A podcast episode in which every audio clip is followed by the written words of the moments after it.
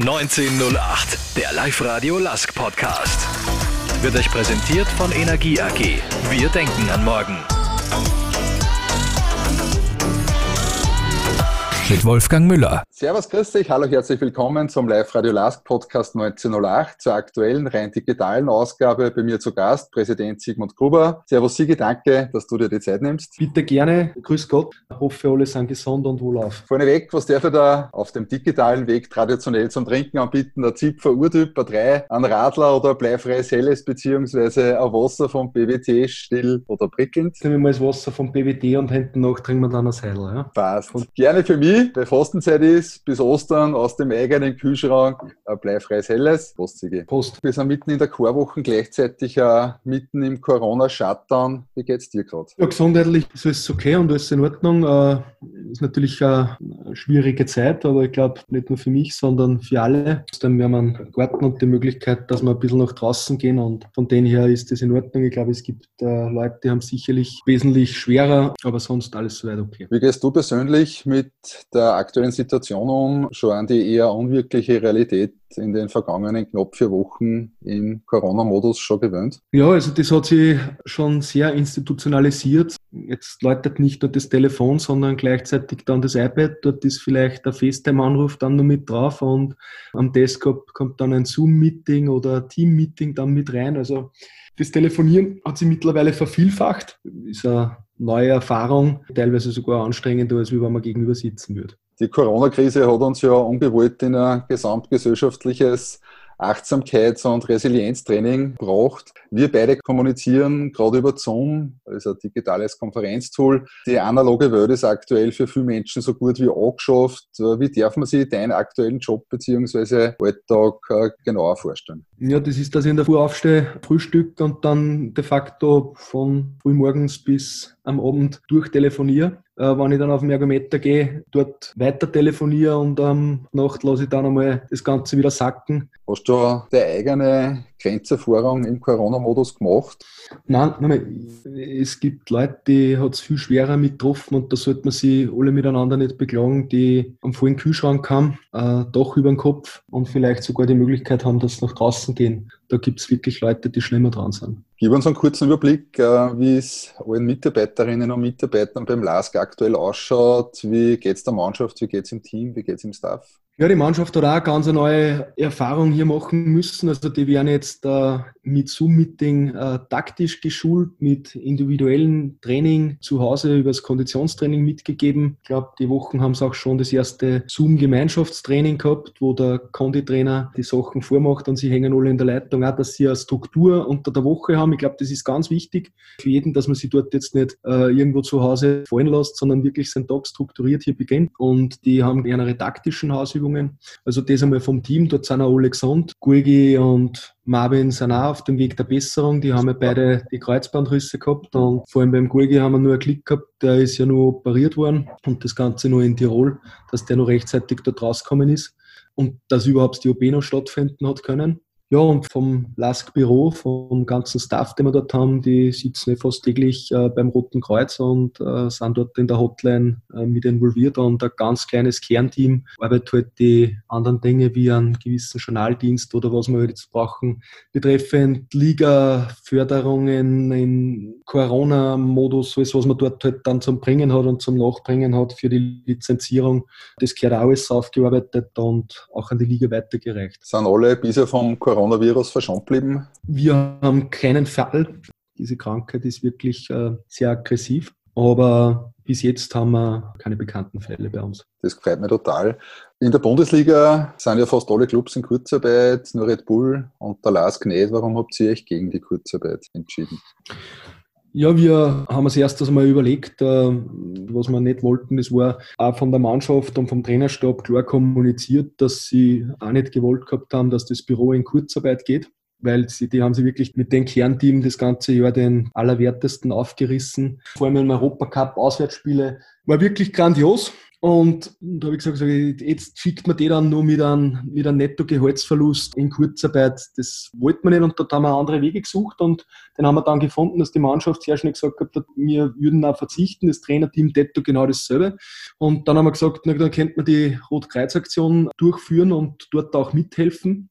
Das war auch das, was der Wunsch selbst vom Büro war, weil die haben gesagt, ja, aber wenn wir Zeit kriegen, wir wollen ja was arbeiten. Und dann nachher natürlich nur, dass unsere Sponsoren und unsere Fans das auch sehr stark möglich gemacht gehabt haben, dass und Business Cards Besitzer, dass die dort de facto nichts zurückverlangt gehabt haben, falls wir die Saison nicht 10 spielen. Darum haben wir auch natürlich versucht, hier uns bei denen auch zu bedanken.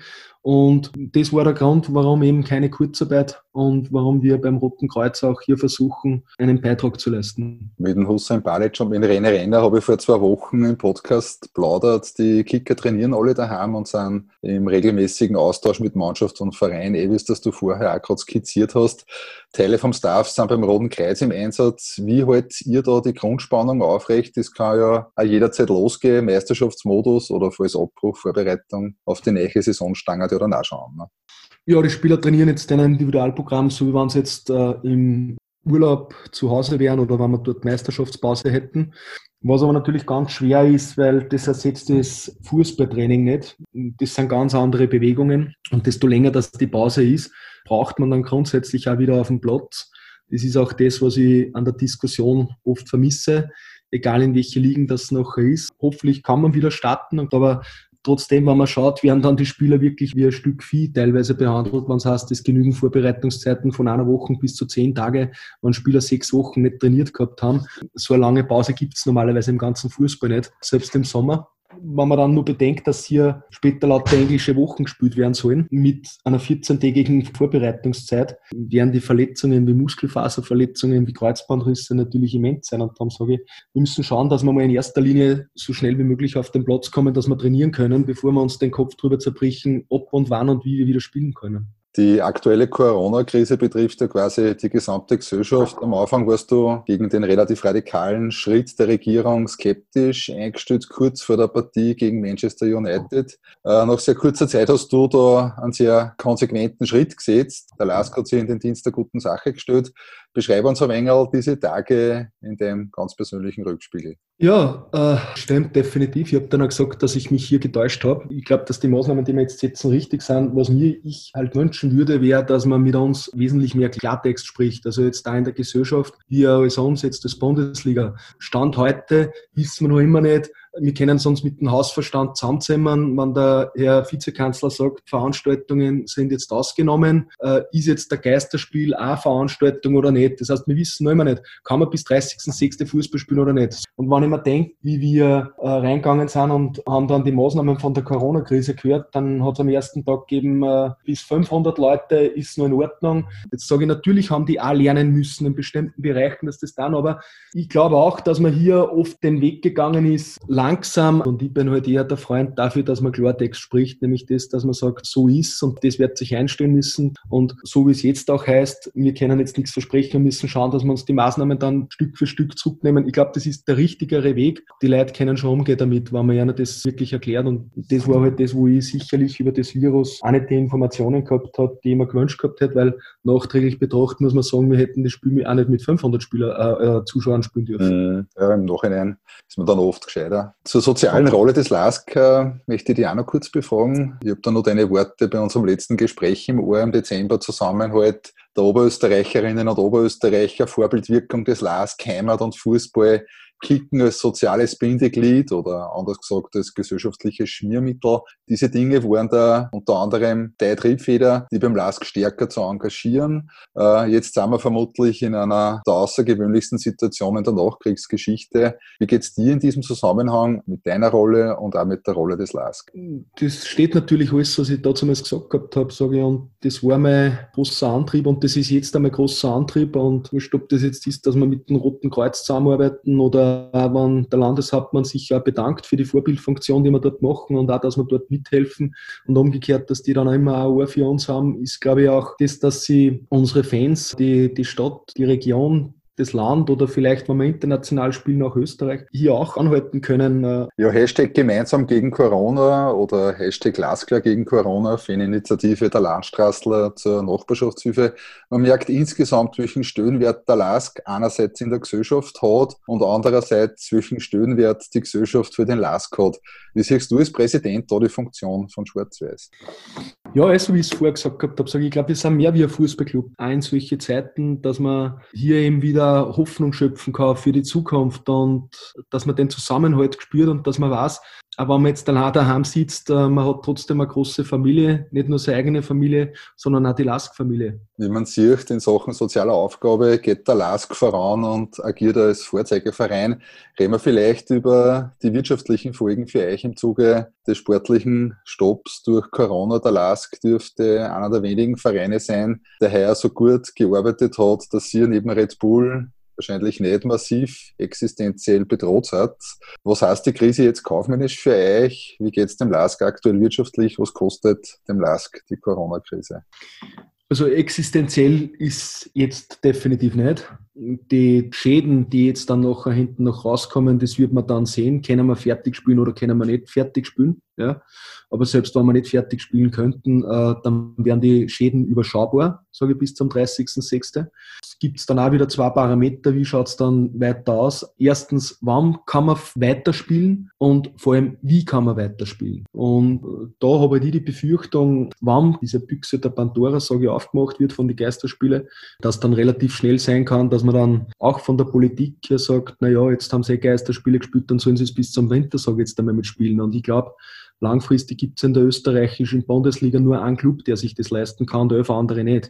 Weil, dass man hier Relation setzt, ich sage jetzt das Fernsehgeld beim LASK ohne Europacup-Einnahmen, weil das weiß man nie, ob man das jetzt spielt und so budgetieren wir, ist circa 15 Prozent von unserem Gesamtumsatz. Aber allein was wir an Ticketing, an Dauerkarten, an Business Club Karten haben, das beläuft sich, sage ich, von Gesamtumsatz zwischen 35 und 40 Prozent. Ja? Und das sind natürlich dann schon Beträge, wenn man das in Relation setzt. Und das ist immer das, was ich versuche zu erklären. Es ist für uns auch viel Geld in der österreichischen Bundesliga, wenn, wenn wir hier auf Fernsehgelder verzichten müssten, weil wir nicht fertig spielen können. Ja? Aber es ist ein Unterschied zu den Top 5 Ligen. Also fünf Ligen teilen sich sieben Milliarden. Die restlichen circa 50 Ligen teilen sich 700 Millionen. Also man kann sagen, diese Verteilung, die es sonst immer gibt zwischen Arm und Reich, dass 10 Prozent der Welt 90 Prozent des Reichtums haben, äh, das ist beim Fußball auch der Fall. Dort stehen wir jetzt einmal auf der anderen Seite in Österreich, nämlich dass wir zu den Ärmsten gehören. Deswegen leben wir noch immer gut jetzt im Vergleich äh, vielleicht zu anderen Branchen oder, oder Fußballspieler, sage ich jetzt einmal im Vergleich zu anderen Jobs, das ist unbestritten, aber bei uns gibt es jetzt aktuell beim LAS keine Fußballmillionäre. Und darum sage ich, man muss diese, diese Geschichte wirklich immer sehr differenziert jetzt da betrachten und wenn man dann spricht und man nimmt so Geisterspiele in den Mund, dann ist es natürlich für die Top 5 Ligen wesentlich anders zu spielen, wenn Bayern München einen Gesamtumsatz von 750 Millionen Euro hat und das Ticket bewegt sich dort bei 50 Millionen, was bei uns genau umgekehrt ist, jetzt vom prozentuellen Verhalten. Und die haben äh, das drei-, vierfache am Fernsehgeld. Und natürlich spielen die jetzt dieses Fernsehgeld massiv und darum wollen sie auf Biegen und Brechen diese Ligen auch alle fertig spielen. Ja. Und das ist das, was den ganzen Fußball auch in ein falsches Licht mitrückt. Nämlich das, das heißt, ja, um was geht's denn da? Da geht's du einzig und allein nur ums Geld. Und wenn man sagt nachher hinten noch, es gingen die Clubs in Konkurs, weil sie diese Fernsehraten nicht mitbekommen, muss man halt wissen, dass zum Beispiel dort Clubs die Kredite oder Darlehen aufnehmen, zum Beispiel in der deutschen Liga, damit sie die Tabellenpositionen verbessern. Weil wenn ich jetzt auf Position 15 bin, kriege ich viel weniger Fernsehgeld, als ich bin auf Position 7. Und mit diesem Delta fangen die zum Spekulieren an. Das gibt's in Österreich nicht. Und dann kriegt er vielleicht auf einmal, weil er vier, fünf Positionen weiter vorne steht, zwischen 40, 50, 60 Millionen Euro mehr. Und vorher hat er sich von einem Investor 20 Millionen geholt und macht dann Gewinn. Naja, wenn er nachher hinten noch das nicht einhalten kann, dann hat er die 20 Millionen, die in den Investor zurückzahlen muss und steht in der Tabelle nicht so weit vorn oder kann es jetzt gerade nicht fertig spielen und kriegt die Raten vom Fernsehgeld nicht. Und das ist halt das, wo man sagt, bitte schaut euch das genau an, weil man kann die österreichische Liga nicht mit diesen Top 5 Ligen vergleichen. Und ich sage nur mal, ich warne wirklich, wenn man mittel- bis langfristig hier in Geisterspielen spielt, weil ich glaube, dann wird es für die Liga und auch für uns ganz, ganz schwer, äh, den Spielbetrieb aufrechtzuerhalten. Du hast das vorher gerade angesprochen, auch was die Planung betrifft. Kannst du uns erfreuliche Nachrichten von Gesprächen mit Sponsoren vermelden, Sponsorverträge, VIP-Tickets, Hospitality hast du, glaube ich, auch gesagt. Wie kann man da in Zeiten wie diesen überhaupt im Hier und Jetzt äh, Weichen für die Zukunft stellen? Ja, natürlich sage ich von den Sponsoren, wir haben ganz lange Sponsorverträge, meistens immer über drei Jahre. Jeder hat uns signalisiert, auch, dass das kein Problem darstellt. Und wenn man jetzt sagt Geisterspiele, dann betrifft es einen Sponsor jetzt grundsätzlich nicht. Ja, weil die Fernsehübertragung hat er dann so gesehen. Ja? Nur egal jetzt wie viele Fans das wir jetzt haben und das ist einfach trotzdem ein Geld, wenn eine Karten 250 Euro jetzt im Jahr kostet und die Leute können dann nicht ins Stadion kommen. Mhm, ja? Also, ja. Oder ich sage jetzt der VIP-Karten, die jetzt einmal inklusive Umsatzsteuer kostet 3600 Euro. Ja? Und ich kann mir Spiele nicht anschauen. Und das ist das, was ich zuerst gemeint gehabt habe. Ticketing und Business Club Karten, wenn wir Geisterspiel spielen, sind die auch nicht im Stadion. Ja? Mhm. Also auch keine VIP- oder Business Club Gäste. Ich, weiß jetzt schon, man braucht sich nur die Zahlen, die von der Bundesliga veröffentlicht veröffentlicht werden, wieder anschauen vom Gesamtumsatz und ich weiß, dass andere Vereine dort im, im Business Club Bereich auch nicht anders geht. Ich glaube, die Rapid macht allein über diesen veröffentlicht auf dem Rapid-Abschluss äh, 7,5 Millionen in diesen Hospitality-Bereich und im Ticketing 4,5 Millionen. Ja?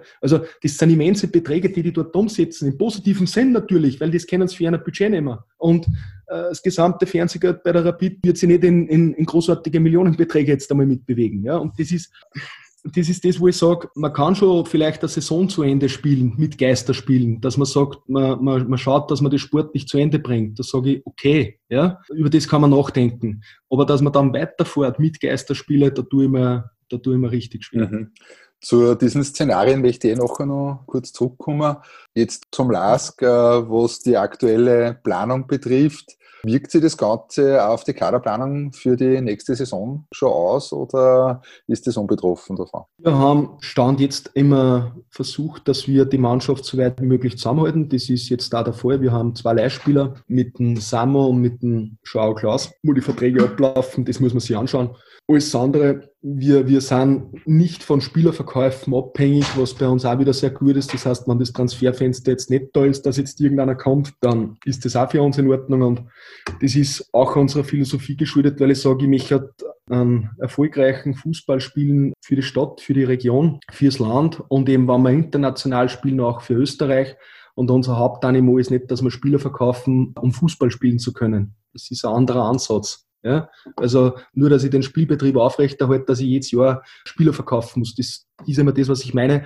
Wann ein Spieler in diese großen fünf Ligen geht und dort ist dieses viele Fernsehgeld zu Hause, kann man ihm das nicht, nicht verwehren dann wird er natürlich dort mehr verdienen und das ist für den auch ein Life-Changer. Aber für uns ist das jetzt äh, diese Ablöse eher Schmerzensgeld, weil grundsätzlich hätte ich gern, dass der Spieler da blieben wäre. Ob das jetzt der Joao Victor ist oder ob das jetzt der Paulo Davio gewesen ist, wurscht wäre. Aber natürlich, wenn die deutsche Liga oder die italienische oder die französische jetzt anklopft und die verdienen dort ein zigfaches von dem, was bei uns verdienen, dann kann man sich dort nicht querlegen. Und das ist aber der Unterschied, ob ich sage, ich will aktiv einen Spieler verkaufen oder ich sage, wann ihm wirklich einer kommt, werde ihn nur bis zu einem gewissen Grad halten können. Du hast ja eine tragende Rolle in der heimischen Bundesliga. Andere Vereine krotzen ja vermutlich aktuell zum Teil schon neu an der Insolvenz. Das betrifft sicher den einen oder anderen Mitbewerber. Nächste Woche gibt es ja eine Konferenz äh, der Bundesliga, bevor wir über die favorisierte Variante reden. Welche Szenarien sind in der heimischen Liga überhaupt möglich jetzt? Wir müssen Stand heute mal schauen, was jetzt vom Bundesminister und Vizekanzler Kogler jetzt einmal kommt. Ist jetzt bis zum 30.06. jede Veranstaltung angesagt oder kann man dort ein Geisterspiel machen, ja oder nein? Wann das der Fall ist, dass man Geisterspiele machen kann, dann muss man sich damit auseinandersetzen bis zu dem Zeitpunkt, dass man sagt, kann man rechtzeitig zum Trainieren anfangen und ist das jetzt auch von der Mehrheit der Mitglieder, sage ich jetzt einmal mit gewünscht. Ich sage, wenn man Meisterschaft unbedingt äh, fertig spielen will auf sportlichem Weg und man kann das in irgendeiner Art und Weise mit garantieren, dann lasse ich mich vielleicht hier noch äh, mit überzeugen. Ich sage nur, wir haben das alles nicht zu Ende gedacht. Was für ein Bild präsentieren wir hier noch draußen? Unsere Kinder müssen daheim sitzen, können nicht Fußball spielen. Wir spürten dann im Fernsehen, währenddessen, dass vielleicht äh, irgendwelche Totenbilder mit reinkommen, äh, freien sie mir über Tor. Äh, und was ist, wenn sich eine Mannschaft ansteckt? Um nur einige Fragen zu nennen. Aber vielleicht wenn man es unbedingt jetzt dann macht und das findet eine Mehrheit und man macht es dann mit Geisterspielen, ja, dann muss man das jetzt zur Kenntnis nehmen, dass man das bis 30.06. fortsetzen kann. Ja? Und dann werden uns wir dem sicherlich nicht verschließen, unabhängig davon, was ich jetzt für eine private Meinung mit habe von was ich halt überhaupt nichts halte, das ist, wenn man halt hier künstlich die Saison dann nachher hinten noch äh, verlängern will, weil halt der UEFA-Funktionär unbedingt glaubt, wir müssen diese Ligen äh, auf Teufel komm raus durchpeitschen und von denen halte ich halt nichts. Ja? Mhm. Und das habe ich auch gesagt und äh, darum ist es auch ein Unterschied. Ich habe niemals gesagt, dass ich die Saison abbrechen will. Ich habe nur gesagt, man soll es nicht künstlich verlängern. Ich bin auch der Ansicht, dass man es nicht sage, jetzt um jeden Preis fertig spielen sollte. Ja? Jetzt kann man dann sagen, was ist der Preis? Der ist einmal die Geisterspiele, nachher hinten noch die Außenwirkung und nachher noch die Gesundheit von den Spielern und von allen anderen, die da drinnen sind auch noch. Das gehört halt dann nachher hinten noch einmal auf den Tisch gelegt. Und wenn es dort eine Möglichkeit mitgibt, wie gesagt, dann bin ich gern bereit, dass man in einen Diskurs einsteigt. Stand jetzt tun wir halt, halt sehr schwer, weil ich glaube, dass, so wie ich es auch immer sage, Fußball ist die schönste Nebensache der Welt, aber zurzeit ist es einfach nicht so. Was ist deine favorisierte Variante? Du hast ja schon angedeutet bzw. gesagt, dass du den belgischen Weg bevorzugst. Also belgische Weg meine ich, dass die Meisterschaft Nein, ich habe gesagt, nein, ich hab gesagt, dass ich die Belgier sehr gut verstehen kann und äh, dass sie sich was doch gehabt haben dabei. Die haben Stand gestern an einem Tag 165 Tote gehabt und stehen jetzt, glaube ich, bei knapp über 2000. Das heißt, die haben sich was überlegt dabei. Die haben auch gesagt, wie dann wir, wie wollen wir den Wettbewerb garantieren, wann eine Mannschaft dann erkrankt? Wie, wie tun wir da? Ja? Es sind Sachen, da kriege ich keine Antwort drauf. Jeder, der mir nachher hinten noch sagt, wir müssen fertig spielen, kann man nicht erklären. Irgendeiner erklärt mir nachher, wir müssen testen. Ganz Österreich hat 5000 Tests, glaube ich, die wir gerade jetzt jeden, jeden Tag machen. Wenn wir die ganze Bundesliga jetzt durchtesten, dann sind es allein in der ersten Liga 400 Tests, die wir machen müssen. Und meines Erachtens noch fast täglich. Ja? 30 Tests mal 12 Mannschaften sind es 360 Tests. Und die nehmen wir für die Bundesliga und nicht fürs medizinische Personal. So, und dann haben wir einen Spieltag und da kommen dann wie viele Leute hin? 150 mit dem, mit dem Fernsehteam und die testen wir dann auch alle durch. Und das Ganze dann zwölfmal. Äh, das sind 1800 Tests, die wir pro Tag dann nachher hätten nach einem Spieltag brauchen für die Bundesliga. Und da tue ich einfach schwer, weil ich sage, als erstes gehört einmal unser medizinisches Personal getestet. Und wenn ich das dann in irgendeiner Runde mit einstelle, dann gibt es eine große Verwunderung und keiner kann mir was drauf sagen. So, und diese Dinge gehören geklärt. Ja? Und da sage ich, das ist das, was ich meine, auf Teufel komm außer fertig spielen wollen. Finde ich falsch. Wenn man diese Dinge alle klären kann, dann sage ich, okay, dann lasst uns mit dem beginnen und dann legen wir die Sachen auf den Tisch. Und da tue ich mir halt sehr schwer, weil nur mal, die Testkapazität liegt noch immer nicht höher. Das medizinische Personal hat noch immer nicht genug Masken, Schutzanzüge und, und, und. Was ist, wenn sich ein Spieler das Kreuzbandel reißt, wenn wir nachher hinten noch spielen? Darf der jetzt im Spital operiert werden oder nicht? Können wir das verantworten? Was ist, wenn sich der Zeugwart, der vielleicht nicht der Jüngste ist, infiziert, ins Spital kommt, kriegt Corona und Gott bewahre, irgendeiner stirbt, haben wir das alles durchgedacht. Mhm. Ja? Mhm. Und das sind die Dinge, über die hätte ich halt auch gern geredet. Ja, ja? Und ich glaube, die sind legitim. Und ich sage, die Belgier haben sich Gedanken darüber gemacht. Sie haben die Sachen wahrscheinlich auf den Tisch gelegt, darum ist die Liga dazu gekommen. Sie haben abgebrochen und das ist auch von einem Herrn Schäferin zu respektieren, weil der Herr Schäferin ist nicht der Chef von der belgischen Liga, sondern umgekehrt. Die ganzen Ligen sind eigentlich die Besitzer der UEFA. Das heißt, der Herr Schäferin ist ein Angestellter von der belgischen Liga, wenn er nur zu einem geringen Teil. Und dann hat er das auch zum Wahrnehmen und nicht umgekehrt. Und die Belgier denken sich etwas dabei und diese Entscheidung ist zu respektieren und dann mit Solidarität auf dem, auf dem, aufs Tapet zu bringen. Ja? Wo ich mir nachher hinten noch denke, welche Solidarität von der UEFA. Die Champions League wollen sie in einer geschlossenen Gesellschaft nachher hinten noch machen. Sie wollen fünf Jahreswertungen heranziehen für Auf- und Abstieg, damit man die nächste Super League irgendwo nachher hinten noch mit gründen und dort, wo sie uns brauchen, als Feigenblatt. Ja? Nämlich für die fünf großen Ligen, damit die ihre sieben Milliarden dort pro Jahr einen Fernseher kriegen. Auf einmal sprechen sie dann nachher hinten noch von Solidarität. Also, das ist, also, wo ich Verständnis, wo ich mhm. Verständnis für die belgische Liga habe. Ja? Und ich habe gesagt, nicht, dass wir abbrechen sollen. Ich habe gesagt, auf Teufel komm raus, fertig zu spielen. Es kann mir noch Stand heute keiner diese Fragen, die ich jetzt vorher selbst mit aufgeworfen gehabt habe, beantworten. Und wenn ich dort keine ordentliche Antwort drauf habe und dass ich nicht sicherstellen kann, dass wir genug Tests für unser medizinisches Personal haben, dann tue ich mir schwer, wenn wir fast der Testkapazität von Österreich von 5000 haben und wir sollen pro Tag 10% davon nehmen, dafür wir unsere Profis testen lassen. Damit wir Fußball spielen. Es tut mir leid. Okay. Und wer mir nachher hinten noch dann unterstützt, dass das der einzige Grund ist, warum wir Master, den, den kann ich folgendes sagen. Sage ich, den Corona-Master, den mag ich nicht einmal. Okay. Ähm, ich hätte jetzt eh gefragt zum Thema Mastertitel, wie schlimm war es nach der erfolgreichsten Saison dem Double 1965 äh, einen Meistertitel durch Abbruch zu kriegen? Oder positiv formuliert, wie sehr kennen und dürfen wir uns in Corona-Zeiten über den Titel gefreien. Stand jetzt ist mir wurscht. Ich bin auch aus dem letzten Interview, was ich, was ich im ORF gegeben gehabt habe, falsch zitiert worden, weil ich habe gesagt, mir ist wurscht, wer aufsteigt, wer aussteigt und mir ist es wurscht, wer jetzt gerade Master wird. Ja. Diese Diskussion ist nicht zum Führen. Ja? Mhm. Es gibt gerade Wichtigeres, äh, was jetzt gerade mit ist. Und wenn wir Diskussion führen, wer Erster ist, wer Zweiter ist, wer aussteigt, wer aufsteigt, führen wir die bitte nachher hinten noch in der Liga, clubintern und richten wir sonst nachher hinten nicht aus, wer jetzt zum Aufsteigen, zum Aussteigen hat und wie und was. Und dort habe ich dann nur gesagt, wer dann der Ansicht ist, dass er sich benachteiligt fühlt, der kann nicht dann noch einmal einen Rechtsweg dann mitgehen. Dann muss er halt, das ist halt so. Und irgendeiner wird der Verlierer sein. Falls wir die Saison nicht sportlich fertig spielen können, dann wird einer nicht, nicht aussteigen können und der andere nicht aufsteigen oder der andere steigt da und der andere steigt dann auf oder wir sind Erster und Red Bull ist Zweiter oder Red Bull ist Erster und wir sind Zweiter. So, irgendwann einen trifft Aber das ist doch sinnlos, dass man das jetzt dort alles nachher hinten noch jetzt lang und brat mit besprechen, äh, währenddessen, dass manche Leute nicht einmal wissen, äh, wie sie einer Existenz sichern in den nächsten Monaten. Also das, das ist, falscher Zeitpunkt, diese Fragen zu stellen, auch was Aufstieg und Abstieg. Ja, gerade in der Zeit, mit Sachen. Die mhm. sind die größten Deppen nachher hinten nach der Nation, die können erst am 15. Mai überhaupt einmal mit aufsperren. Der Friseur darf einmal am 1. Mai mit aufsperren. Was die für Einnahmenausfälle haben. Wie, wie geht es mit denen weiter? Und wir diskutieren jetzt nachher hinten, also nur das tut mir leid, bei der Diskussion möchte ich mich nicht beteiligen. Mhm. Weder ob wir Erster sind oder ob wir Zweiter sind oder irgendwas. Das ist mir jetzt gelände gesagt, ehrlich gerade wurscht. Das Einzige, was ich sage, ist, wenn wir fertig spielen sollten, hätte ich gern diese Fragen alle mit beantwortet. Und ich sage es euch stand, jetzt kann mir keiner ordentliche Antworten auf diese Fragen mitgeben. Das heißt, darum diskutieren wir zwar jetzt da nicht über irgendeine favorisierte Variante, äh, wie die Meisterschaft fertig gespielt werden kann, weil es einfach die Parameter noch nicht äh, definiert sind.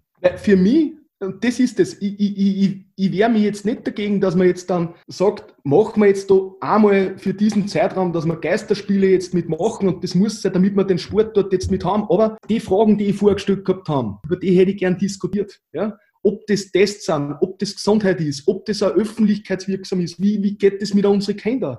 Die dürfen nicht Fußball spielen. Der ganze Amateurbereich steht. Und wir schon, ja, da tue ich mir schwer. Es hilft nicht. Ja, ich, da, ich bin ein Gerechtigkeitsfanatiker. Das ist, aber wenn wir auch ein Wirtschaftsbetrieb sind, aber dort haben wir es ja zum rein. Und äh, mhm. ja. Bevor wir über die Verhältnismäßigkeit Corona versus Fußball reden, hätte ich mich noch gern noch an das Thema internationale Ligen, die Big Five, von denen du vorher gesprochen hast, noch angehängt. Äh, die großen Ligen Europa stehen ja vor einer großen Zerreißprobe. Milliardeneinnahmen, speziell die Fernsehgelder, hast du auch vorher gesagt, äh, scheinen gerade wegzubrechen. Die exorbitanten Transfersummen, sprich die Bepreisungen der Spieler jenseits der 100 Millionen Euro, werden vermutlich in den Keller stürzen da wird sicher einiges passieren in den kommenden Wochen und Monaten. Wie siehst du das Bild, das da gerade international skizziert wird? Du, ich habe es ja, glaube ich, vorher schon gesagt. Ähm, ich finde, die geben eine katastrophale Außenwirkung an, äh, weil es einzig und allein nur darum geht, dass man des Geldes willen das durchpeitschen will. Das, das ist der einzige Grund.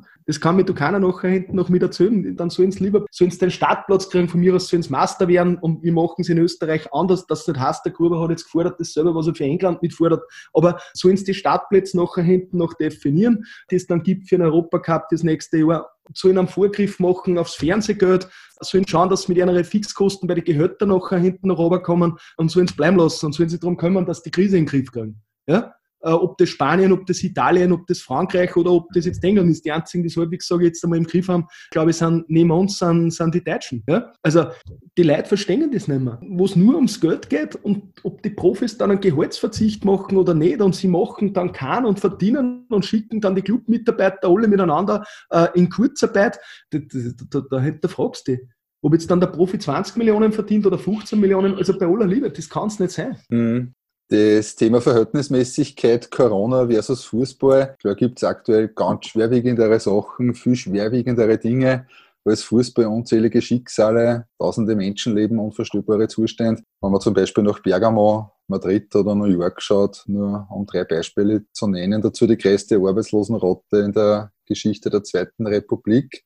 Wie geht's dir da damit, nämlich auch eine positive Verhältnismäßigkeit zu schaffen, Corona-Krise versus Fußball, der schönsten Nebensache der Welt? Ja, so wie ich es ja immer gesagt habe, sage ich, da sind wir halt eine Nebensache. Wir sind halt auch natürlich äh, ein Wirtschaftsunternehmen, was versuchen muss, für seine Mitarbeiter zum Dasein, was versuchen muss, für den Nachwuchs zum Dasein, was versuchen muss, äh, für die Angestellten zum Dasein, für die Spieler zum Dasein, für die Fans zum Dasein, alles in Ordnung. Aber wir dürfen uns nicht wichtiger nehmen wie alle anderen. Also umgekehrt sage ich, wenn es dann heißt und dann kommen die Förderungen aus und dann heißt es, ja, was die Millionen verdienen bei den Spielertransfers, wir verdienen keine Millionen bei Spielertransfers. Ja? Also und wann, dann nehmen wir es nachher hinten noch, dass wir es im Fußball einstecken und wir haben keine Sponsoren oder, oder Investoren wie in England äh, oder dass Katar irgendwo an einem Club beteiligt ist wie in, in Paris oder dass der Abramovic bei Chelsea mit drinnen steckt. Also das Geld, was wir nachher hinten noch verdienen, kommt maximal im Verein zugute. Und ich möchte jetzt dort als Unternehmen nicht besser behandelt werden wie irgendein anderer Unternehmen, wie, wie ein Wirt oder wie ein Friseur, aber auch nicht schlechter. Und genauso müssen wir aber das dann auch nach draußen auch damit transportieren. Deswegen dürfen wir uns auch nicht wichtiger nehmen als die Wirten oder als die Friseur, sondern wir sind dort auch nur ein Radl in dem ganzen Getriebe dort mit drinnen. Und das äh, gibt halt mal die eine Branche, die wichtiger ist zum Aufsperren und die andere, die ist unwichtiger zum Aufsperren. Aber irgendwo wird keiner jetzt sagen, durch den Rost mit durchfallen. Und dann kann man auch nicht sagen, wenn der Vizekanzler sagt, der Profisport mit den Millionen, die es dort mitgibt, dann vergleicht uns nachher hinten noch mit Starbucks oder mit McDonalds. Chance. Also wir sind doch nicht in so einer Liga. Da muss ich mich in genau das, was ich eingangs immer sage, dort muss ich mich auseinandersetzen mit dem Fußball an sich. Wir, wir sind nicht so ein Großbetrieb. Ich kann auch nicht einen, einen österreichischen Mittelbetrieb äh, wie in Oberndorf mit Microsoft vergleichen und Milliarden machen oder mit Amazon. Also dort fällt die Realität. Und genauso kann man uns nicht vergleichen mit den Fußballmillionären in England oder in Italien. Mhm. Ja? Und das würde ich mir wünschen von der Politik und vor allem nachher hinten noch dann noch klare Aussagen dazu. Und die Warten, wenn es heißt, können wir spielen oder können wir nicht spielen, dann sollen sie es uns bitte sagen. Und wenn es heißt, wir können spielen, unter was für Voraussetzungen und unter welchen Auflagen. Eines der wichtigsten Instrumente in der Krisenkommunikation ist ja, Menschen eine Perspektive zu geben. Im Dezember haben wir über Google Neugrid. Bitte gib uns einen Status zu unserem Schmuckkästchen. Was ist der aktuelle Stand beim Stadionprojekt? Dort hat es gar keine Verzögerungen jetzt gegeben, Gott sei Dank. Ähm, jetzt nicht ein Vorteil von der Krise, aber wir haben dort gelernt, anders zu arbeiten. Das funktioniert auch. Also wenn Pläne jetzt draufgestellt werden, dann werden die jetzt über Teams auf dem, auf dem Bildschirm geworfen, man macht die Konferenzen so hätte ich nicht für möglich gehalten. Also das ist definitiv sicherlich ein Produktivitätsvorteil, den man hier gewonnen hat. Früher hat man sich immer zusammengesetzt, hat die Pläne fünfmal ausgedruckt und und und, dann hat man sie treffen müssen. Also das geht wirklich sehr gut und dort sind wir hier im Plan. Also und ich muss ein großes Kompliment hier auch an die Stadt Lenz, was ich jetzt von unseren Mitarbeitern mit höre, die hier auch wenn sie jetzt äh, durch diese Krise unter verstärkten äh, Bedingungen arbeiten müssen. Wir haben dort de facto auch von der Beamtenschaft oder von den zuständigen Abteilungen Abteilungen hier, äh, vor allem in der Bauabteilung, überhaupt keine Verzögerungen, weil es kehren dort viele Sachen jetzt einmal nur mit abgeklärt. Ähm, Zugänge, äh, Brandschutzmaßnahmen und und und auf Basis, sage ich jetzt einmal, von Plänen. Und da muss ich sagen, dass mein Wissensstand, den ich dort habe, ist, das läuft alles wirklich sehr, sehr gut. Hat sich irgendwas bei der Timeline hinsichtlich 2022 geändert? Wie schaut es da jetzt Nein, aus? Von unserer Seite, von unserer Seite überhaupt nicht. Okay. Für das heutige Jahr war avisiert, dass Details zu den Plänen geben soll, wenn ich das noch richtig im Kopf habe. Gibt es da schon Pläne zum Anschauen, beziehungsweise wann dürfen wir Lask-Fans darauf freuen, dass wir uns Pläne anschauen können? Vorgehabt hätten wir es, dass wir im Sommer definitiv was präsentiert gehabt hätten. Das äh, natürlich auch abhängig, sage ich jetzt einmal, von etwaigen Stadionsponsoren, wo wir auch ganz weit sind. Äh, das gehört mit denen auch geklärt. Natürlich gehört zu so einer Veröffentlichung auch, sage ich, ein bisschen eine positive Grundstimmung auch. Äh, und dort muss man sich auch überlegen, wann geht man mit manchen Sachen, sage ich, mit, mit raus, wann ist dort der richtige Zeitpunkt. Das gehört koordiniert. Ja, grundsätzlich hätte ich gesagt im Sommer, aber oder spätestens sicherlich im Herbst. Und das mit dem Herbst ist vielleicht nur deswegen, also dem geschuldet nicht, dass wir die Pläne nicht fertig gehabt hätten, sondern einfach dann, man halt dann der Sponsor sagt, äh, lasst uns das bitte später präsentieren, weil jetzt ist vielleicht gerade nicht der Zeitpunkt dafür. Unter der dunklen Wolke von Corona stellt sich sicher einige leider die Frage, ist die Finanzierung des Stadions trotzdem gesichert? Die ist meines Erachtens noch gesichert. Ja. Ich wüsste jetzt nichts Gegenteiliges und wir gehen davon aus, dass wir das alles im Plan, sage jetzt, damit halten können. Also haben wir keine gegenteiligen Sachen mitgehört. Um eine Plattitüde zu bemühen, jeder Krise wohnt eine Chance inne. Welche Chance für uns als Gesellschaft, für den Fußball und uns als LASK im Speziellen siehst du in dieser so außergewöhnlichen, so schwierigen Corona-Krise, die mit Sicherheit für Menschen gesundheitlich und sehr, sehr viel Leid wirtschaftlich treffen wird? Ja, als Gesellschaft vielleicht einmal, dass wir mal verinnerlichen und dann sehen, was wir so alles mit haben in dem Land, in dem wir leben, dass man nicht immer noch in die Ferne schweifen muss, wenn das Gute oft so nahe liegt glaube ich, man schätzt viel mehr, dass man mal nach draußen gehen kann.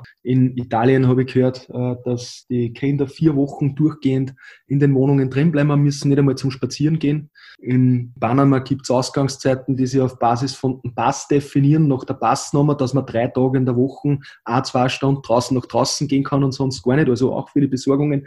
Also ich sage, Standort haben wir sogar noch immer sehr gut mit erwischt und vielleicht lernen wir das wieder zu schätzen. Ja, das andere sage ich als, Unternehmer glaube ich auch, dass wir hier trotz alledem mit diesen Videotools und mit diesem Dokumentensharing äh, hier sicherlich das eine oder andere positiv, sage ich, für die Zukunft damit haben. Sage ich jetzt in der, im, im Zuge von Produktivität oder ich habe gesehen, der Vizebürgermeister Heiner hat gesagt, der Stau ist massiv zurückgegangen durch das Homeoffice. Vielleicht sind es neue Wege auch zum Arbeiten. Nicht, dass man fünf Tage in der Woche im Homeoffice sitzt, aber dass man vielleicht ein, zwei Tage daheim sitzt, dort seine Arbeit macht.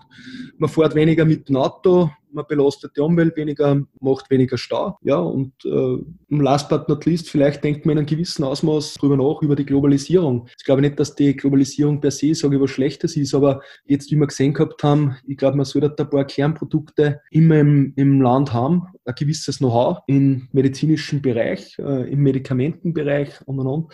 Vielleicht macht die Globalisierung nicht überall sein, ja, sondern in bestimmten Bereichen oft einmal nicht schlecht, aber dann, wenn man dann sieht, okay, schauen wir, dass wir nicht alles immer outsourcen, auch nicht in die Unternehmen, sondern dass wir einiges selber machen können. Und genauso sehe ich es vielleicht äh, im, im Staat und als Gesellschaft. Für Menschen sind ja aktuell sehr auf sich selbst reduziert. Äh, bei vielen spürt man aktuell entweder eine bewusste oder erzwungene Phase der Entschleunigung. Nach den Monaten der Hochgeschwindigkeit im Fußballgeschäft, äh, hast du in den letzten Wochen einmal Zeit für deine persönliche Entschleunigung gehabt oder ist es noch immer auf 100 Prozent? Nein, ich habe mich noch nicht entschleunigen können. Okay. Äh, hast du Tipps und Tricks für uns, wie du mit den geänderten Räumbedingungen im Corona-Modus gut umgehen hast gelernt in den letzten Wochen? Ich weiß nicht, ob das jetzt ein guter, guter Tipp ist, weil im Wesentlichen tue ich nichts anderes, als dass ich trotzdem im Büro sitze, aber halt keine Termine mehr mit wahrnehme, sondern dort äh, hauptsächlich halt telefoniere. Ich kann nur sagen, was sicherlich wichtig ist, schauen wir, dass wir trotzdem nach draußen gehen, schauen wir, dass wir trotzdem Sport machen, natürlich mit allen Sicherheitsabständen, die hier notwendig sind und blicken wir trotzdem optimistisch in die Zukunft, weil äh, auch wenn das eine ganz schlimme Zeit ist und das einige Todesopfer gefordert hat, eins ist trotz alledem nicht gewesen. Es ist zwar ein Krieg gegen den Virus, aber es ist kein Krieg gegen ein anderes Volk. Und in einem Krieg gibt es nicht nur, sage ich jetzt einmal, Menschenleben, die dort verloren sind, sondern es ist hier der Wirtschaft zerstört, man hat kein Dach über dem Kopf, äh, die Supermarktregale sind leer, also all das, das haben wir alles noch. Ja? Trotz alledem ist es nicht so schlimm, glaube ich, wie es bei meinen Großeltern mit war, wie die im Krieg gewesen sind.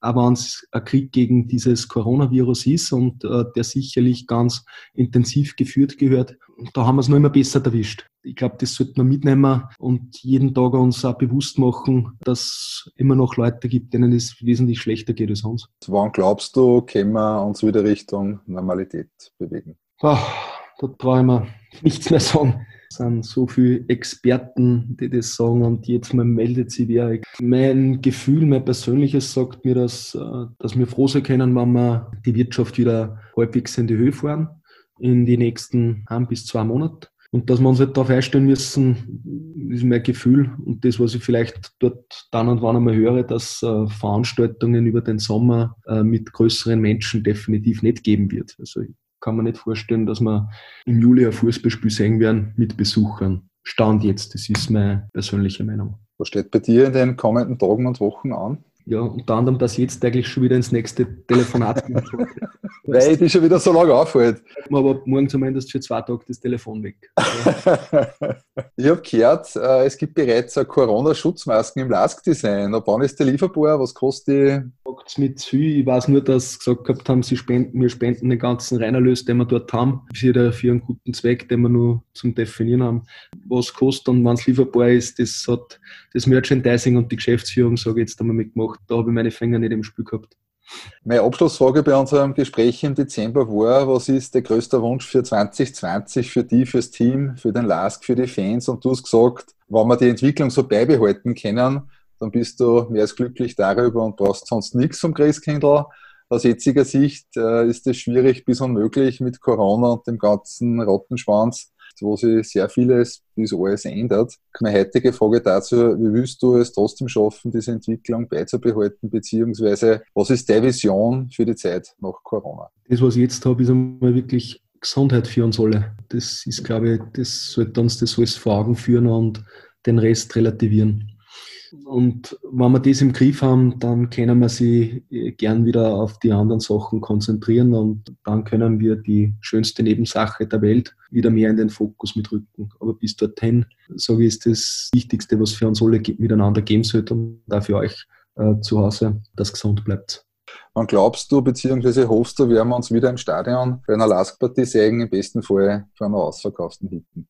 Traue ich mir nichts sagen. Ich weiß es wirklich nicht würde dort nicht deprimieren, aber die, so waren wir, glaube ich, eine Meisterschaft von vollen Haus spielen können, ähm, die im, im September ist, äh, dann glaube ich, können wir happy sein. Jetzt, jedes Wochenende und jede Woche, die wir früher dran sind, sage ich Hurra. Stand jetzt, glaube ich, so, und ich habe es auch nur zwischen den Zeilen eben mit gelesen, wenn die Regierung sagt, Veranstaltungen nicht, dann nehme ich an, dann werden es kleine Veranstaltungen vielleicht aufmachen, vielleicht machen es Geisterspiele nachher hinten noch möglich, aber dass größere Veranstaltungen, Menschenzusammenkünfte mit sind, nicht vor September, außer es sollte sich hier irgendwas zum ganz Positiven mitwenden. Vielleicht passiert das auch, ja, aber das ist jetzt nur, was ich als Laie dort dazu sagen kann. Sigmund Gruber, Präsident des LASK, danke fürs Gespräch. Alles erdenklich Gute für diese Mammutaufgabe in den kommenden Wochen und Monaten.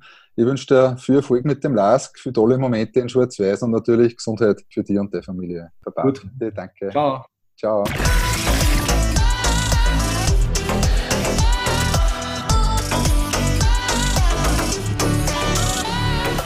Das war 1908, der Live-Radio Lask Podcast.